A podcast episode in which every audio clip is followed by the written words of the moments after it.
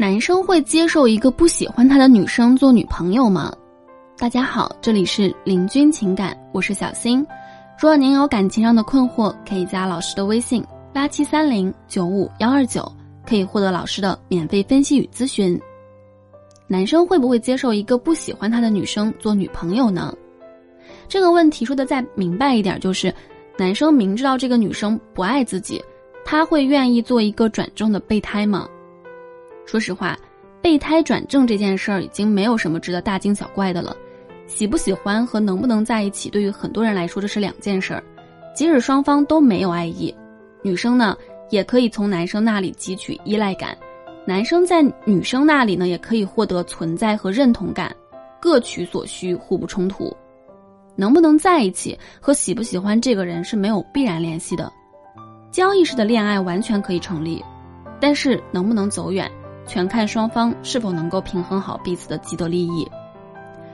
讲真呢，如果双方能够维持在一种各自利益收支平衡的状态，那么这种交易式的恋爱关系步入婚姻也不是一件稀奇的事儿。换一句话说，现在有多少的相亲男呢，都愿意接受一个不喜欢自己的人结婚，那么更何况是接受一个不喜欢自己的人做女朋友呢？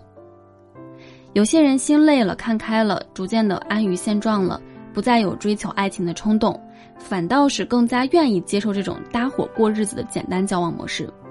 两性双方呢也很直白和坦诚，你看上了我的钱和家庭背景，我看上了你的长相和身材。那么既然都没有遇到所谓的真爱，和眼前的这个没有爱但是合适的人在一起呢，也未尝不是一件不可的事儿。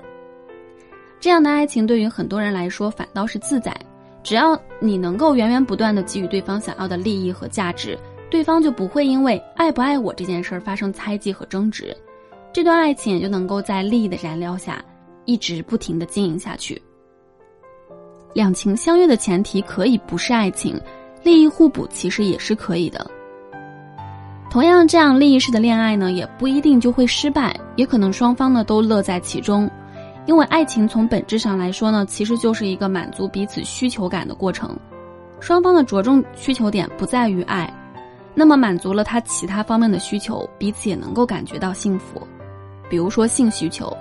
物质需求、精神需求这些方面的满足，其实呢都是能够使人产生和恋爱相同的多巴胺，彼此呢也就都能够在这段爱情当中获得幸福感。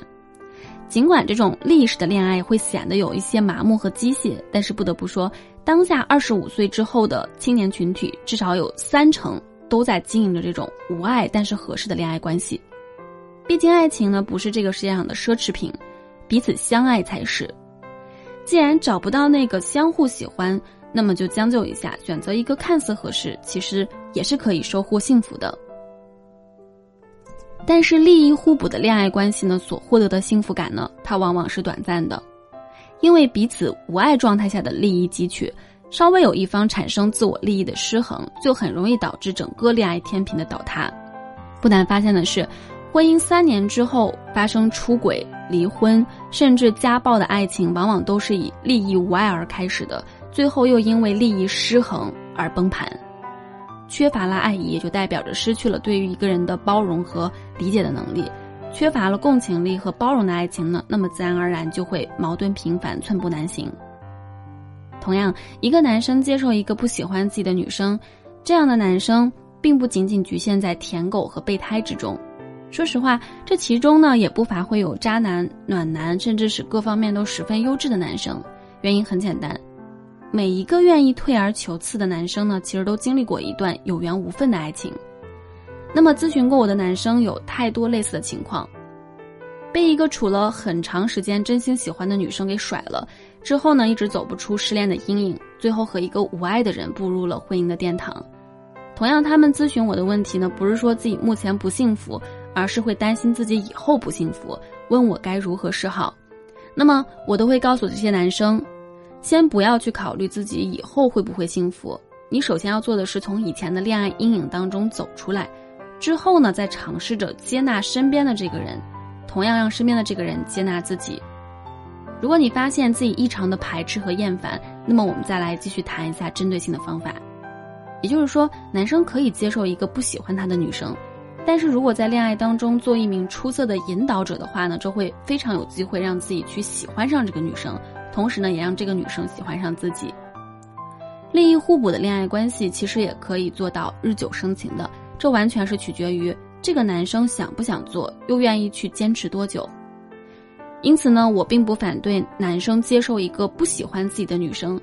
但是我建议，如果在恋爱当中，彼此仍然长时间无法对彼此产生爱意的话呢，那么还不如早点分手，成全彼此。因为无爱的关系只会面对两条路，一条就是彼此心照不宣的咬牙坚持。另一条就是在矛盾频繁的生活中走向崩盘。先是让自己接纳这段感情，再引导着对方接纳自己。